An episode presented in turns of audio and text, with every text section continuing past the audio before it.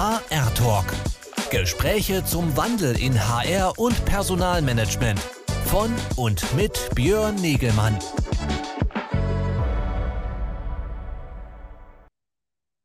Ja, hallo, ich darf euch alle ganz herzlich begrüßen hier bei einem weiteren HR-Talk am Freitagvormittag. Mein Name ist Björn Negemann von Kongress Media und äh, ich habe hier die Ehre, mich freitags immer mit äh, unterschiedlichsten Persönlichkeiten und Expertinnen und Experten aus der HR-Community, HR-Szene unterhalten zu dürfen, rund um den Wandel von HR was geht da? Was verändert sich da? Äh, was wirkt da? Äh, wie müssen wir umdenken? Wie, was müssen wir anders machen? Das sind unsere Themen. Ähm, da ist ja einiges im Umbruch, ähm, schon in dem Unternehmen an sich und dann natürlich auch in der HR-Funktion äh, wie wir da anders äh, vorgehen müssen. Das ist auch heute einmal mehr unser Thema und äh, hierzu habe ich äh, heute die Vanessa Bieling-Degenhardt bei mir im Gespräch. Sie ist Head of People und Talent Solutions bei den Digital Vikings. Und wir unterhalten uns über HR versus äh, People and Culture und äh, warum wir eigentlich über die Transformation von HR nicht mehr reden sollten, reden müssen, aber dann doch. Und darum geht es gleich nach dem äh, kurzen Einspieler.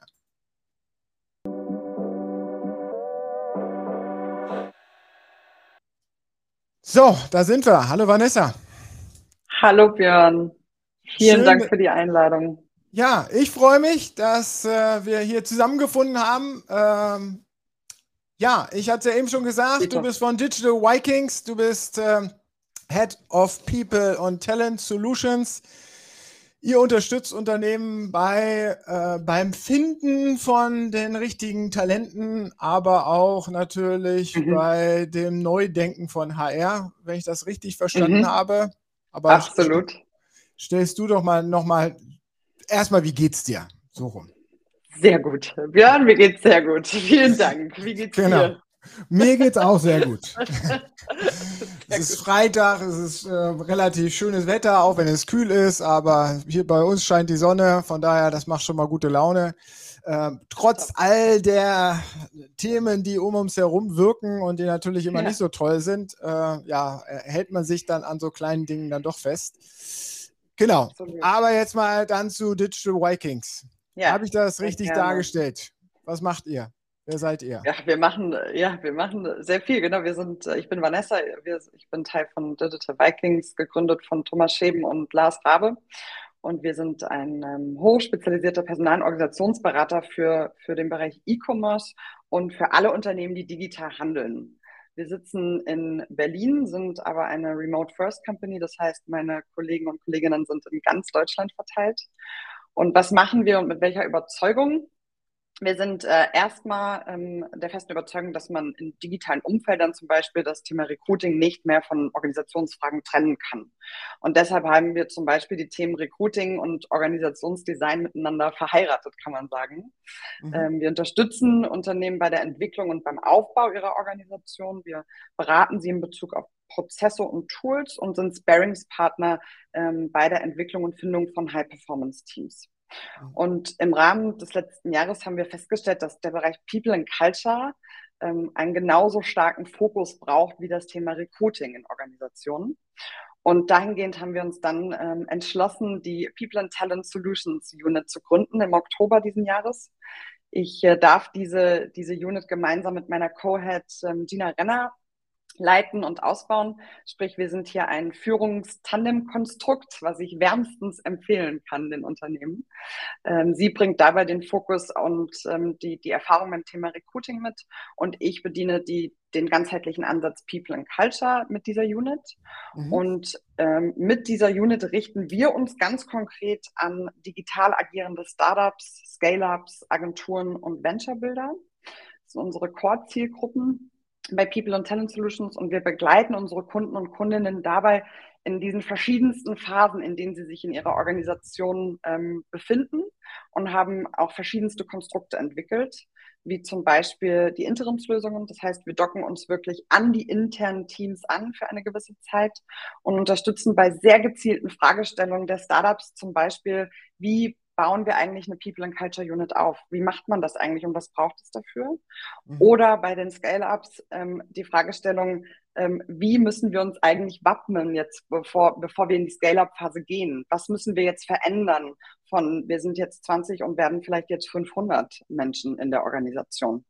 Mhm. Und ähm, unabhängig davon, wenn es nicht die Interimslösung ist, beraten wir natürlich auch Unternehmen in verschiedenen Fragestellungen, wie zum Beispiel, wie müssen wir unsere Recruiting-Strategie auf neue Generationen entwickeln? Wie schaffen wir es, Diversity, Equity und Inclusion wirklich praxisnah, messbar zu integrieren und nicht irgendwelche schönen Buzzwords irgendwo einfach stehen zu haben. Ähm, und zu guter Letzt ähm, begleiten wir Leadership-Teams bei der Frage, how we work together, how we act together ähm, und sind immer wieder ja auch der Überzeugung, dass man hier mittels Talent Assessment und Eignungsdiagnostiken ein, ein Bauchgefühl zu Menschen auf das Papier bringen kann, zu der Frage nach, welche Präferenzen hat denn eigentlich jeder von uns? Und wenn wir uns über Leadership und Führungsteams unterhalten, ist ja immer die Frage, welche Präferenz habe ich eigentlich im Verhalten meiner Führung? Und äh, genau, das, das sind die Themen, in denen wir begleiten, Spannend. unterstützen. Ähm, also von A bis Z ist da alles dabei, Björn. Da sind ja schon ganz viele Stichpunkte drin gefallen, die, äh, auf die ich jetzt erstmal eingehe, die auch äh, Teil nachher, also Teil unseres größeren ja. Gesprächsthemas sind. Aber du hast vorhin erwähnt, ja. dass äh, man Recruiting und Organisationsdesign eigentlich nicht mehr voneinander trennen darf. Wieso? Nein. Das ganze Thema, also wenn ich von People and Culture und Recruiting jetzt spreche, ähm, spreche ich immer von People and Culture ganzheitlich. Darunter fällt für mich jetzt Recruiting auch. Ähm, und Du kannst es nicht mehr voneinander trennen, denn diese klassischen Silos, in denen Unternehmen unterwegs sind, ähm, das heißt, wir haben eine Abteilung, die, die fungiert und tangiert für sich alleine. Ähm, wir merken ja, dass es so nicht mehr funktioniert. Es bilden sich cross-functional Teams. Es sind Menschen in Organisationen, die sagen ganz klar, warte mal, eigentlich, ich merke, ich, ich habe totales Interesse auch in anderen Bereichen, habe Kompetenzen auch in anderen Bereichen. Kann ich mich da eigentlich einbringen? Es wäre ein tiefes Bedürfnis meinerseits. Mhm. Und da greift ja sofort und unmittelbar Recruiting und People and Culture, ähm, sodass wir sagen, du musst es aufbrechen. Die Silos müssen aufgebrochen werden. Recruiting, People and Culture muss Teil davon sein.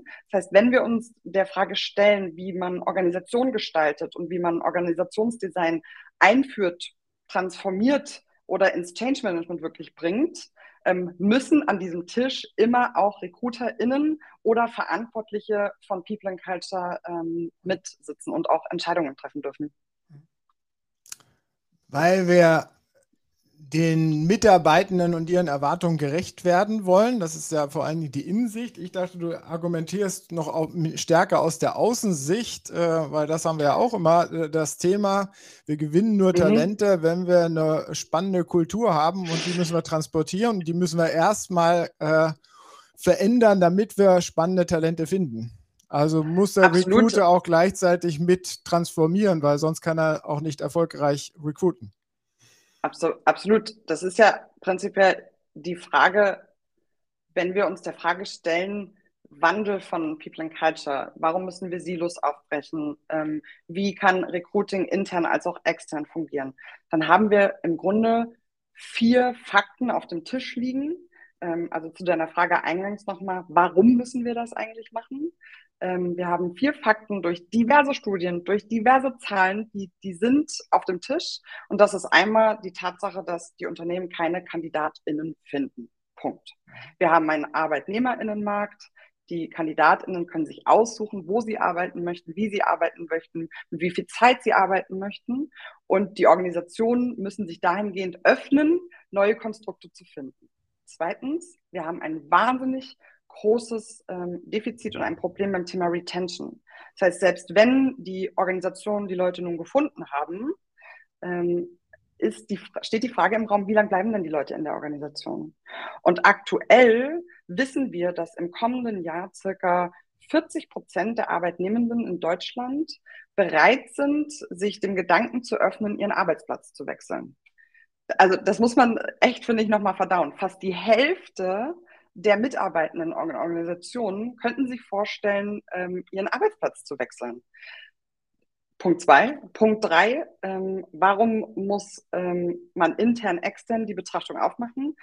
wir haben die Sinnkrise. Ähm, die Organisationen ähm, wissen nicht oder transportieren nicht gut genug, warum machen wir das, mit welchen Werten machen wir das, was ist der Purpose. Und auch da haben wir akt sehr aktuelle Zahlen, ähm, dass circa 17 Prozent der Menschen sich mit dem Purpose und der Vision identifizieren können. Das bedeutet, 80 Prozent der Leute, die in deiner Organisation, in unserer, also hoffentlich nicht, in anderen Organisationen sind, wissen nicht, warum sie eigentlich das machen, was sie da jeden Tag machen. Sie, sie, sie haben keine Vorstellung darüber, nach welchen Werten sie das machen, was ist der Purpose, was ist eigentlich das Ziel unseres Unternehmens, was ist das Ziel unserer Abteilung, was ist denn mein Ziel hier eigentlich. Wenn du das mal zusammenpackst und passt, 80 Prozent wissen nicht warum und 50 Prozent könnten sich vorstellen, ihren Job zu wechseln, finde ich, ist das schon ausschlaggebend genug, ähm, was, ja. dass, dass irgendwas passieren muss. Und, und das ist das, was ich eingangs schon gesagt habe, der vierte große, sehr große Punkt ist die Veränderung per se von Organisation. Also wir kommen durch diese neuen Bedürfnisse weg von sehr starren Silos hin zu cross-functional Teams, Projektteams, Taskforce-Teams, die sich einzelnen Thematiken widmen. Ähm, und dahingehend muss natürlich People and Culture begleiten, weil das sind große Veränderungen in Unternehmen. Und natürlich steht die Frage auch immer im Raum, wer macht denn das, was bis jetzt gemacht worden ist? Und die Frage ist ja zu Recht da. Das muss ja begleitet werden. Wir können ja nicht einfach sagen, jeder macht jetzt irgendwelche schönen Projekte. Ähm, das, wir müssen ja trotzdem um uns das Core-Business auch in irgendeiner Art und Weise kümmern. Und da erwarte ich ähm, von, von meinen KollegInnen im Bereich People and Culture auch einfach mehr Anteilnahme tatsächlich und mehr Eingliederung ans Business. Also diese klassische HR-Business-Partner-Rolle muss wirklich neu gedacht werden. Also es geht nicht mehr nur darum zu schauen, wie geht es dem Team und was habt ihr für Bedürfnisse, sondern eigentlich musst du noch mal tiefer gehen und sagen, warum habt ihr die Bedürfnisse und warum geht es dem Team so? Was fehlt es? Wo, wo fehlt es euch? Was braucht ihr? Wie können wir da begleiten?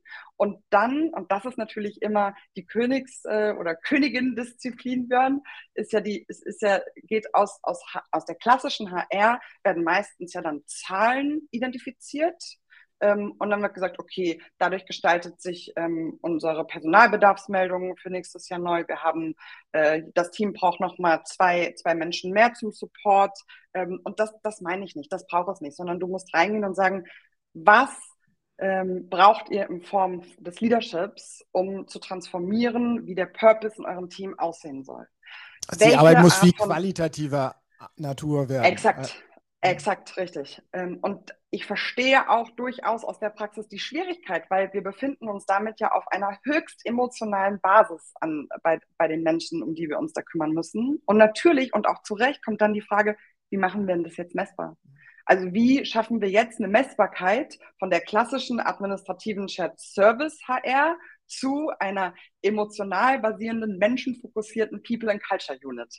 Ähm, das, das, ist das eine. Das andere ist ja dann auch irgendwie die, der Gedanke hinter diesem Shared Service Ansatz von Dave Ulrich mhm. damals war ja dann schon so eine gewisse Arbeitsteilung, Spezialisierung und natürlich ist es immer diese Effizienzgetriebene. Ne? Also ich mache das, was ich am besten kann und äh, versuche da drin äh, das zu perfektionieren. Äh, trifft mir nicht, wenn wir jetzt irgendwie alle mit alle bei allem mitreden wollen in das totale Chaos wiederum ab? Ja, äh, ja, ja. Kann ich erstmal mit Ja beantworten, Björn. Ähm, ich, ich glaube, es ist auch wichtig zu sagen, ja, da, da muss ein Wandel stattfinden, beziehungsweise wir sollten uns nicht mehr fragen, ob es muss, sondern wie findet das jetzt statt?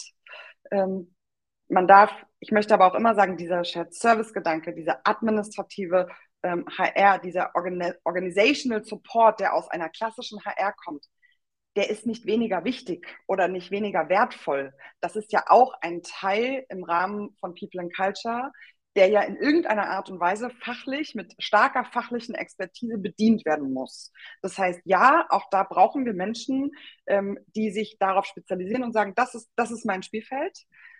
Aber uns sehr klassische HRlerInnen, ähm, die ausgebildet worden sind. Da kann ich mich mit, mit einschließen. Ich bin seit über zehn Jahren in dem Gebiet jetzt unterwegs, habe verschiedenste Organisationsgrößen gesehen und habe eine sehr klassische HR-Ausbildung genossen.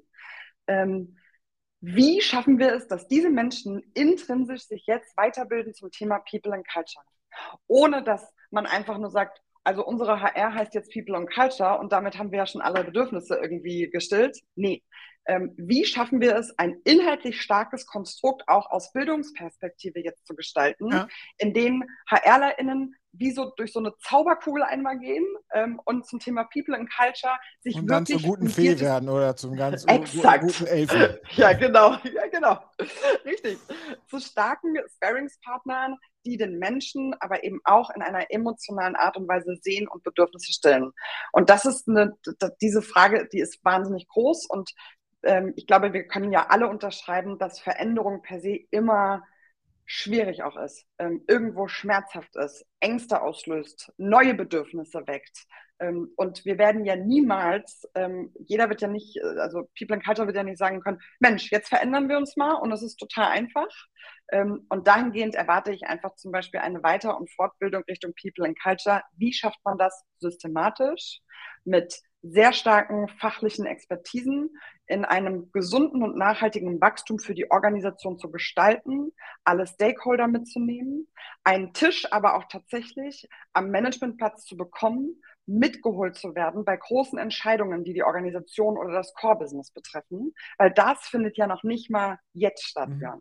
Also eine klassische HR ist ja seltenst mit am Entscheidungstisch. Mhm. Und das ist so ein Grundsatz, in den eben auch GründerInnen, Management, ähm, Führungsebenen Visibilitäten und Erwartungshaltung ändern müssen, ähm, wie sie, und ja müssen, ähm, wie sie People and Culture dahingehend noch besser integrieren können.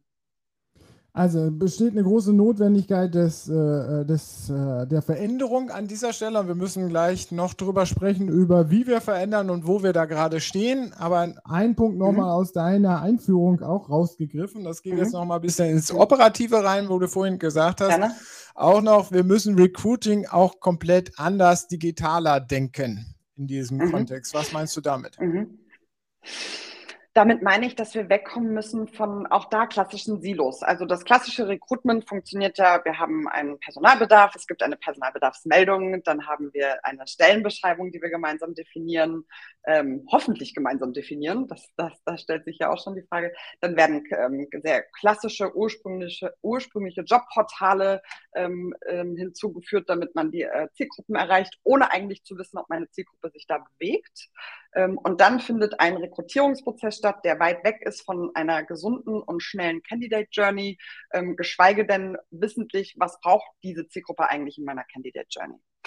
Und der Ansatz ist ganz klar, dass wir sagen, es geht ja um den Kandidaten und die Kandidatin. Das heißt, wenn wir wissen, dass die Rollen und Funktionen, die sich ja wahnsinnig schnell verändern, gerade in den Organisationen, neue Bedürfnisse in der Zielgruppe auch mit einherbringen, liebe Unternehmen, dann schaut euch doch bitte mal wirklich an, wo ist denn die Zielgruppe unterwegs? Liest diese Zielgruppe überhaupt Job Descriptions? Worüber, also worüber sprechen wir da eigentlich gerade? Mit welchen Wörtern müssen wir da eigentlich arbeiten? Braucht es Videoformate tatsächlich? Braucht es interne Stakeholder, die als ähm, interne RecruiterInnen mit agieren? Denn das eigene Netzwerk, wissen wir beide, ist, ist das, das beste und das größte Rekrutierungsportal, was du eigentlich nur finden kannst. Und als Beispiel auch dahingehend, wie schafft man das? Ähm, wenn man eine Umfrage intern macht, was ja auch viele machen, würdest du uns weiterempfehlen? Das ist eine ganz wunderbare Frage, die ist so schön nichts aussagend, wenn da Ja steht. Ja, würde ich. Okay, klasse. Aber auch da, People and Culture, geht doch noch mal tiefer. Wem würdest du uns denn empfehlen? Deinen Freunden, deiner Familie, deinem Netzwerk oder deinem beruflichen Netzwerk. Und da kannst du auch wieder sehr, sehr schnell Überschneidungen zwischen Recruiting und People and Culture sehen, weil wenn 80 Prozent der Leute sagen, ich würde eigentlich nur meinem beruflichen Netzwerk dich empfehlen, dann haben wir ein Kulturthema. Also dann mhm. ist die Frage, warum ist das so? Und da setzen wir natürlich an und sagen, im Rahmen des Recruitings musst du dir auch immer noch mal People and Culture anschauen. Du musst dir den Rekrutierungsprozess anschauen. Du musst schnell sein. Du musst stark auf die Kommunikation fokussiert sein, wie die Kandidatinnen wo kommunizieren. Ähm, wenn es nicht mehr der Weg zu, über ein klassisches Telefoninterview ist, dann findet andere digitale Wege, wie ihr mit Kandidatinnen in Kontakt tritt. Liebe RecruiterInnen, geht auf Meetups schaut euch doch mal an, wo ist denn, wo sind denn die Leute, die ihr eigentlich erreichen wollt? Also was wir quasi sagen wollen ist, ähm, macht die Türen und Fenster auf für neue Wege außerhalb von Job Descriptions und äh, klassischen Portalen, die ich natürlich jetzt hier nicht, nicht nennen werde, die wir alle kennen, ähm, weil darüber hinaus gibt es noch so viel mehr und äh, das ist, glaube ich, eines der größten Themen, wenn wir über ähm, diese Vereinbarkeit von Recruiting und People and Culture auch sprechen, weil da wünsche ich mir, gerade in größeren Corporate-Unternehmen ist das meist ja sehr getrennt voneinander. Es gibt ein Recruiting-Team und es gibt ein meistens HR-Team.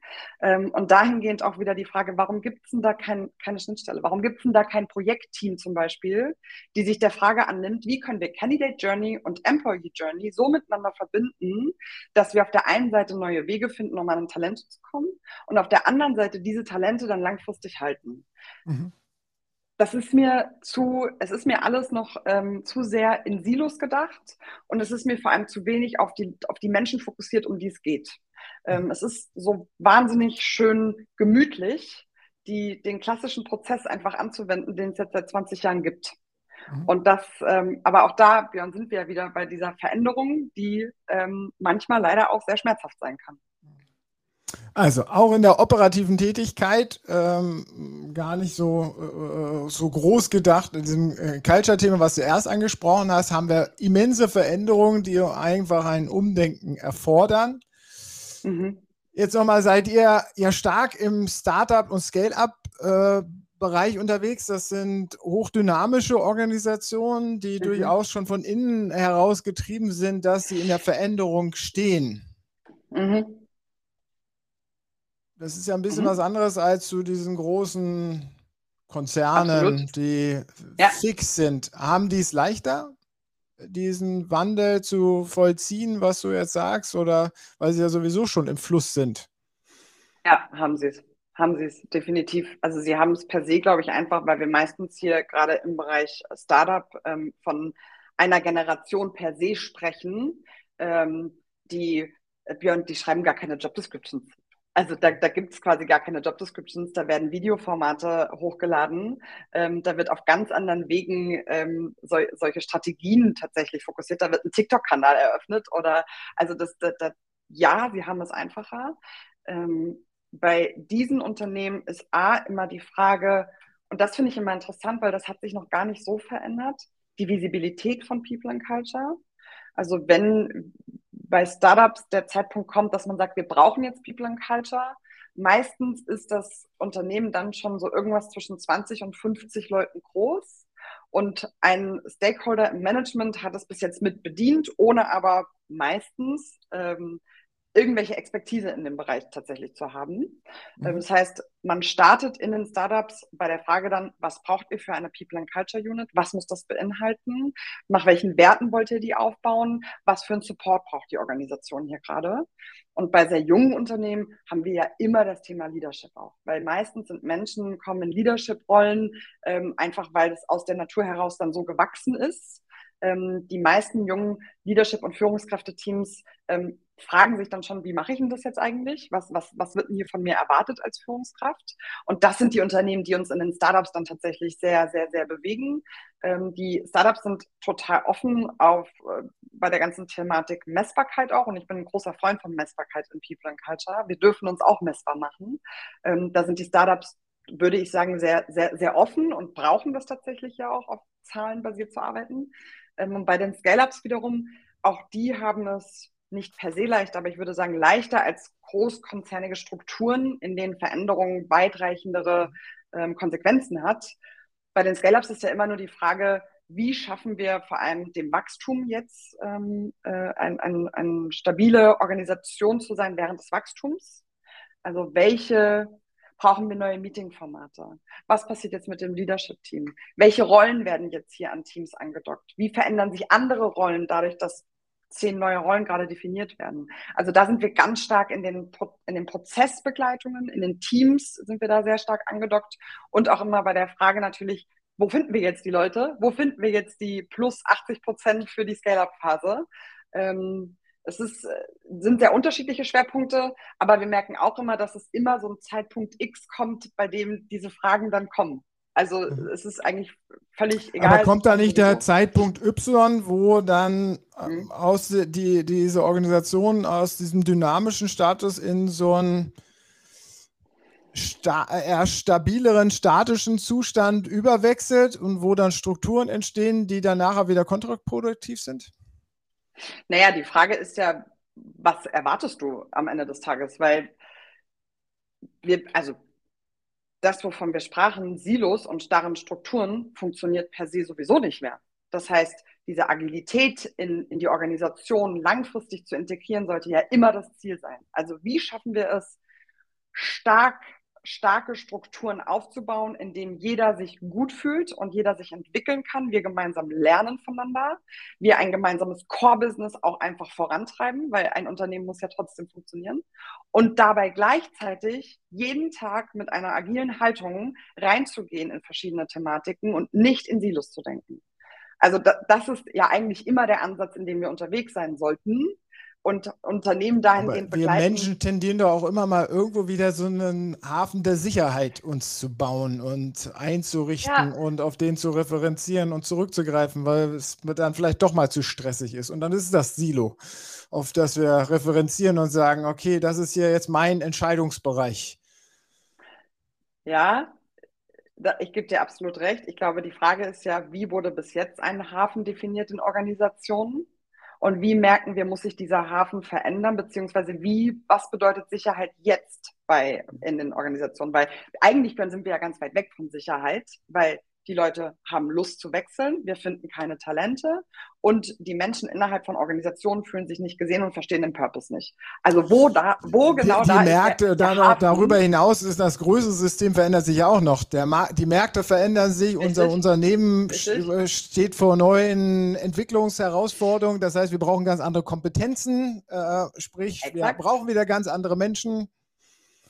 Genau, und also deswegen, ich glaube, ein Hafen, der ist sowieso, der ist sowieso nicht da. Also wir sprechen von gar keinem Hafen mehr. Die Frage ist jetzt nur, wie definieren wir gemeinsam einen neuen Hafen, in dem wir uns sicher fühlen und gleichzeitig mit, mit einer agilen Haltung in Prozesse, Strukturen und Themen uns reinbewegen. Das, das ist die Frage, die wir uns stellen müssen. Ähm, plus, ich glaube, dass ähm, dieses Thema Agilität ähm, ist ja auch in aller Munde. Und ich weiß, es ist so ein wunderschönes Buzzword wie New Work, ähm, was ich auch, to, be honest, nicht mehr hören kann. Ähm, die, die Frage ist ja da bei jeder Organisation nur, was bedeutet für euch Agilität? In welchen Bereichen können wir bei euch Agilität anwenden, um gewisse Strukturen aufzubrechen. Das heißt ja nicht sofort, dass wir alle Teams verändern, dass wir jeden Prozess verändern. man kann es ja sukzessive auf einzelne Bereiche erstmal streuen, um zur Frage, wie kann man es operativ eigentlich handhaben, ähm, bevor man gleich das große Ganze ändert, weil ich verstehe, dass diese Veränderung wahnsinnig schwierig ist und begleitet werden muss.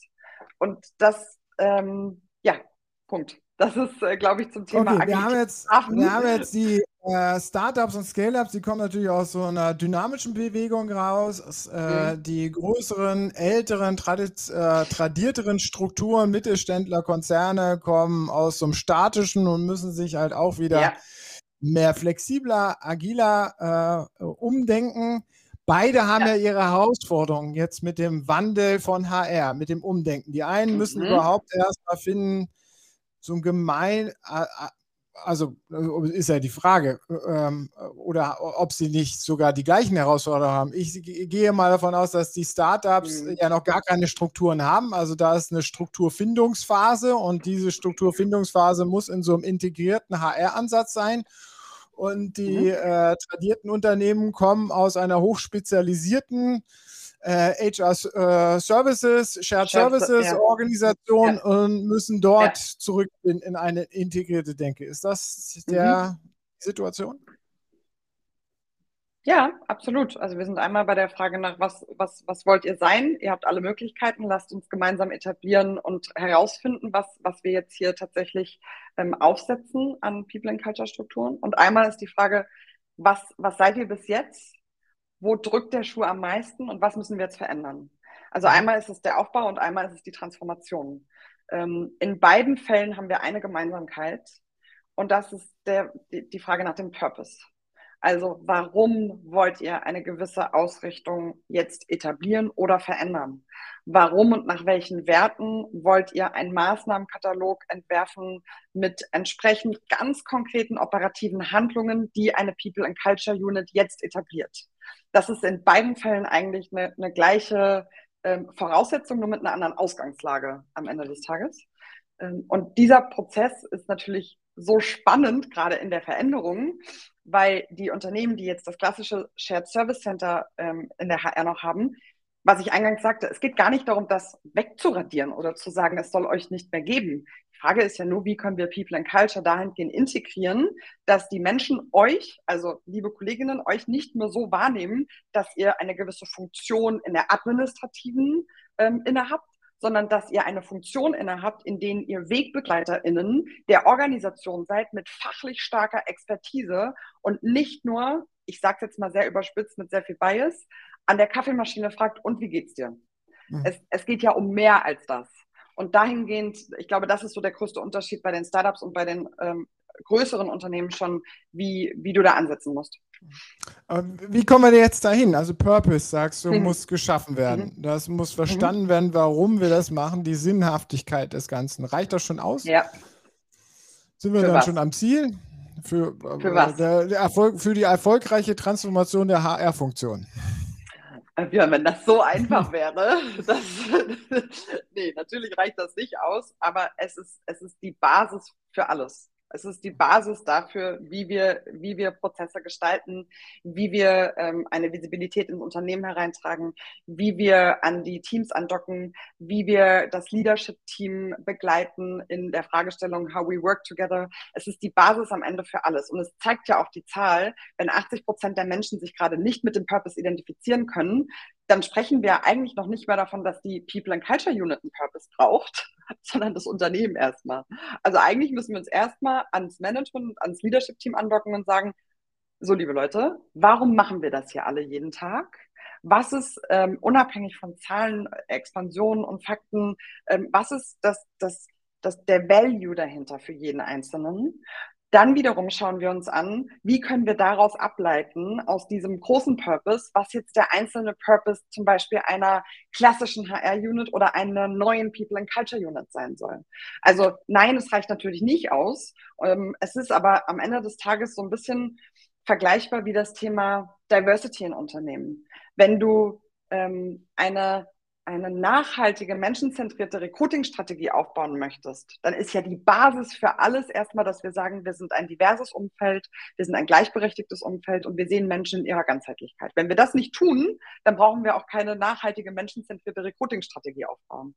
Und diese, ähm, diese Basis wiederum ist aber natürlich ein, ein Prozess, den wir nicht innerhalb von einem dreistündigen Workshop bearbeiten mhm. können, sondern. Aber das ist ja was, was höher gelagertes. Es ist ja so ein grundsätzliches, das ist ja letztendlich so ein Purpose-Verständnis ja. grundsätzlich ins Unternehmen reinzubringen. Jetzt machen wir da einen Haken dran.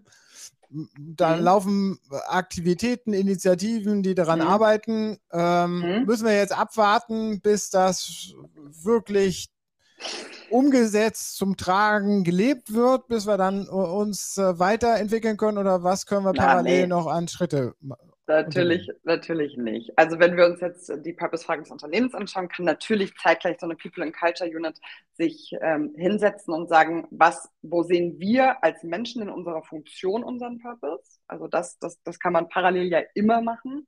Ähm, zu sagen, ich, Vanessa, möchte in, aufgrund meiner Werte dazu beitragen, dass wir ein, ein stabiles Leadership-Team langfristig begleiten und eine Einheitlichkeit unter der Frage, wie wir gemeinsam arbeiten, gestalten. Punkt. Das ist ein Wert, den ich für mich definieren kann.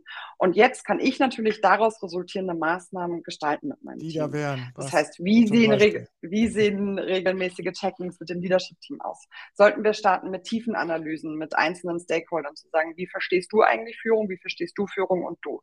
Sollten wir ähm, das Leadership-Team integrieren, mehr integrieren in unsere internen People and Culture Prozesse? Also wie kann das Leadership zum Beispiel beim Thema Recruiting anders oder mehr unterstützen und Visibilität intern nochmal gestalten?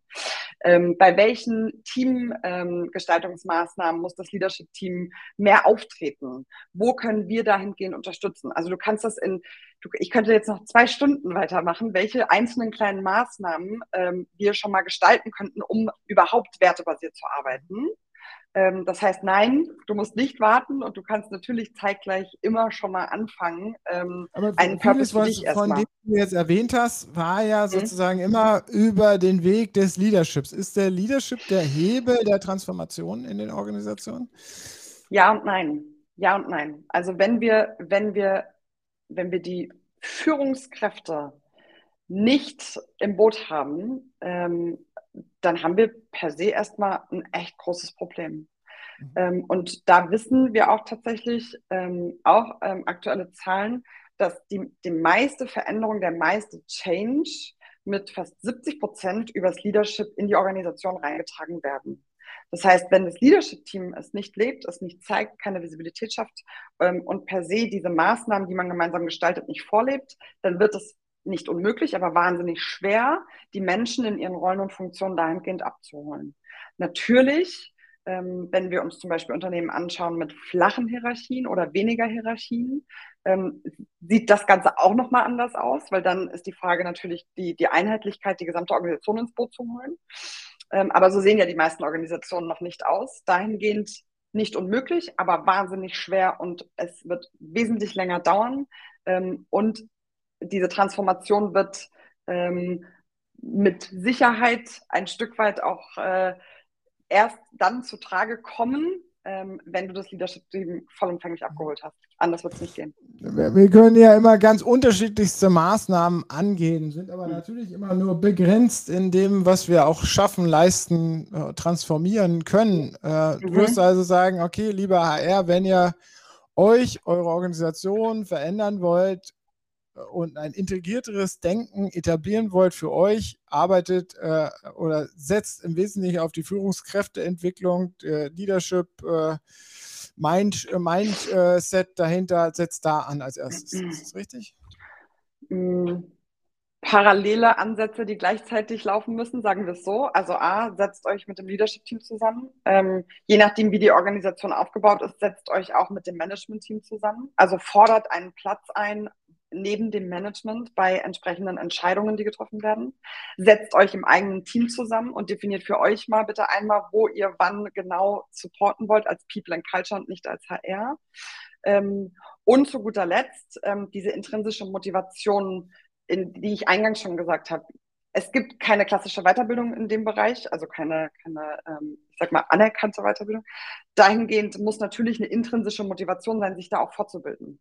Also das muss ja auch zeitgleich passieren, weil ansonsten ist es Halbwissen. Ähm, und äh, zum Schluss kann man uns natürlich auch gerne noch mit reinholen, dass wir den Prozess begleiten. Also das, äh, das sowieso. Also ja, Leadership, intrinsische eigene Motivation, ans Management-Team andocken, ein, einen Tisch, einen Platz am Entscheidungstisch einfordern und das eigene Team ähm, zusammenholen. Und auch da, um direkt praktisch und operativ zu sein, es ist völlig klar, dass es Tagesgeschäft gibt, dass es operatives Geschäft gibt, was auch eine HR, ähm, eine klassische HR liefern muss. Das heißt, wir können jetzt nicht uns 40 Stunden gemeinsam hinsetzen und darüber diskutieren, wie wollen wir People and Culture jetzt hier integrieren. Ähm, sehr praktische Ansätze sind da, auch hier Projektteams bilden und Zeitslots setzen. Also ganz bewusst sagen, wir werden uns freitags von 14 bis 16 Uhr mit dieser Thematik der Veränderung beschäftigen. Wir werden einmal im Monat tiefen Interviews mit gewissen Stakeholdern ähm, gemeinsam definieren. Wir werden eine Ist-Analyse durch eine interne Befragung erstmal durchführen, um uns anzuschauen, wie geht es der Organisation, was brauchen die eigentlich gerade tatsächlich. Also das sind einzelne kleine Schritte, die man erstmal gehen kann, um nicht von diesem großen Berg mhm. der, der People and Culture Integration erschlagen zu werden bei diesen Transformationsinitiativen, Aktivitäten äh, muss man ja immer zwei Ebenen unterscheiden. Zwischen dem, mhm. wo HR natürlich seinen Gestaltungsauftrag einnehmen sollte, die Organisation mhm. äh, zu, zu, unterstützen bei ihrer Transformation, ähm, also nicht mhm. zu, zu, administrieren, sondern auch zu transformieren. Dabei ja. muss sie sich aber auch selber noch transformieren, ja, und umdenken. Ja. Äh, wie ja. du es ja schon sagst, sie müssen viel integriert, ja. selbst viel integrierter denken und nicht nur die anderen ja. einfordern, dass sie integrierter das Ganze halt angehen, sondern sie müssen selber verstehen. Richtig. Gibt es da Henne und Ei? Muss ich erst mich selber durch äh, transformiert haben, um das andere zu machen? Weil das wird ja auch, äh, ich meine, da drehen wir uns ja, glaube ich, derzeit immer wieder auch in, den, in vielen Diskussionen in so ein bisschen Kreis. im Kreis. Ne? Total. Mhm ich glaube, ich muss, äh, was immer unschön ist, aber eine Rückfrage stellen, ähm, nämlich, sind wir denn damit jemals fertig? Also das Henne-Ei-Problem wird ja immer da sein. Und mhm. wir werden in beiden Perspektiven niemals fertig sein. Wir werden nur irgendwann von einer Transformation ähm, die wir dann hoffentlich geschafft haben, ähm, werden wir hinkommen zu, wie können wir dies, dieses ganze Konstrukt jetzt stetig weiterentwickeln aufgrund von Markt, KundInnen, Kandidatinnen und mitarbeitenden Bedürfnissen.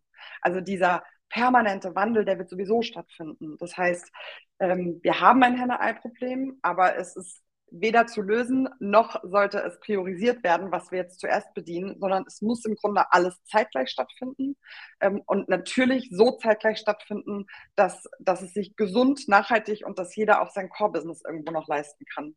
Mhm. Das wäre so meine, mein, mein Ansatz auf jeden Fall. Da muss ja nicht nur das Denken verändert werden, sondern es sollte natürlich mhm. sich auch organisatorisch eventuell verankern und abgebildet werden. Ist da, sind da mhm. so Ansätze, wie du sie in deiner Einführung auch herausstellst, was ihr habt, äh, Co-Head-Strukturen sozusagen Absolut. der äh, Absolut. das Mittel der Wahl? Ja. Um verschiedenste ist, äh, Perspektiven in eine Rolle reinzukriegen? Exakt verschiedenste Perspektiven, diverse äh, Perspektiven vor allem in, in die Rollen zu bekommen, menschenzentrierte Lösungen zu finden, die den Menschen nicht als Rolle sieht, sondern auch die, deswegen als wir eben sagten New Work, ich würde das immer eher umdefinieren in Real Work. Also lasst uns doch mal schauen, wo die Leute in ihrem, in, ich sag mal, echten Leben, in ihrem, in ihrem privaten Umfeld gerade, in welchem ähm, Life Circle sie da gerade stecken. Ähm, und trotzdem zeitgleich zu fokussieren, wie können wir verschiedene Menschen jetzt begleiten in neue Rollen. Also ja, neue Rollen, neue Führungsperspektiven, neue Teams, cross-functional Teams gestalten. Ähm, ich bin 100% bei dir und gerade wenn wir uns den Arbeitsmarkt anschauen und wenn wir uns da auch eine Zahl wieder anschauen, haben wir aktuell ähm, 840.000 Frauen, die gerne mehr arbeiten würden, es aber nicht können aufgrund der Strukturen, gesellschaftlichen Strukturen oder Rollen der Unternehmen, die in Teilzeitkonstrukten zum Beispiel keine Führungsrolle zulassen.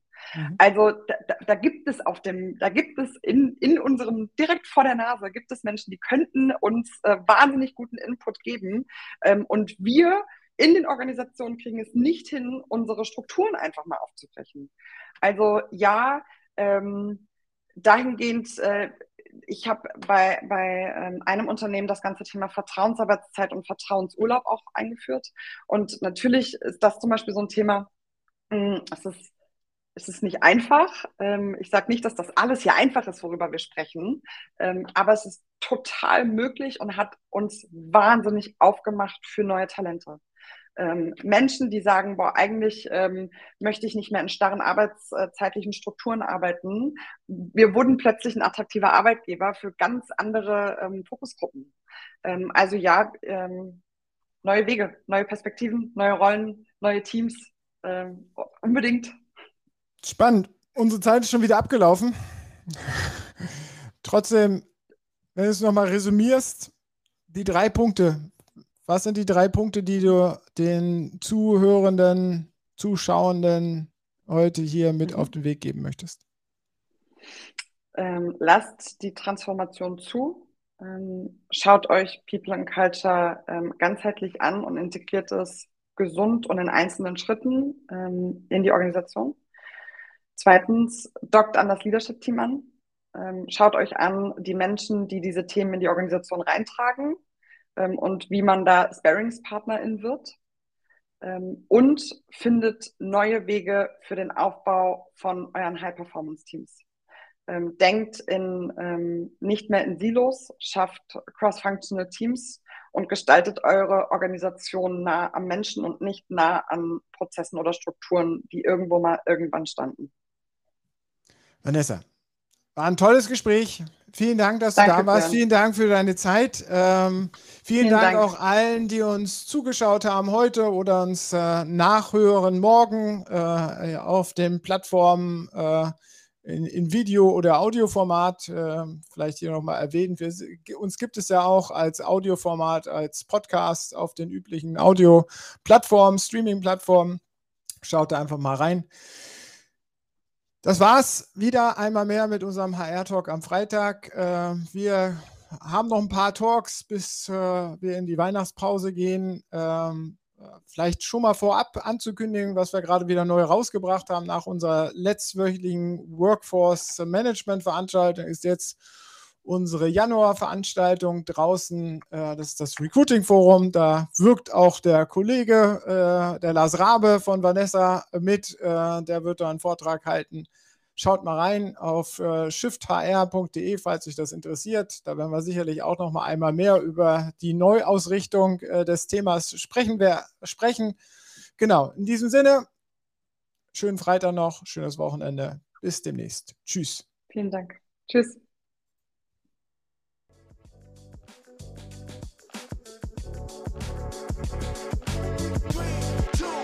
Das war der HR Talk mit Björn Negelmann. Weitere Informationen auf der Plattform zum Wandel in HR und Personalmanagement www.shifthr.de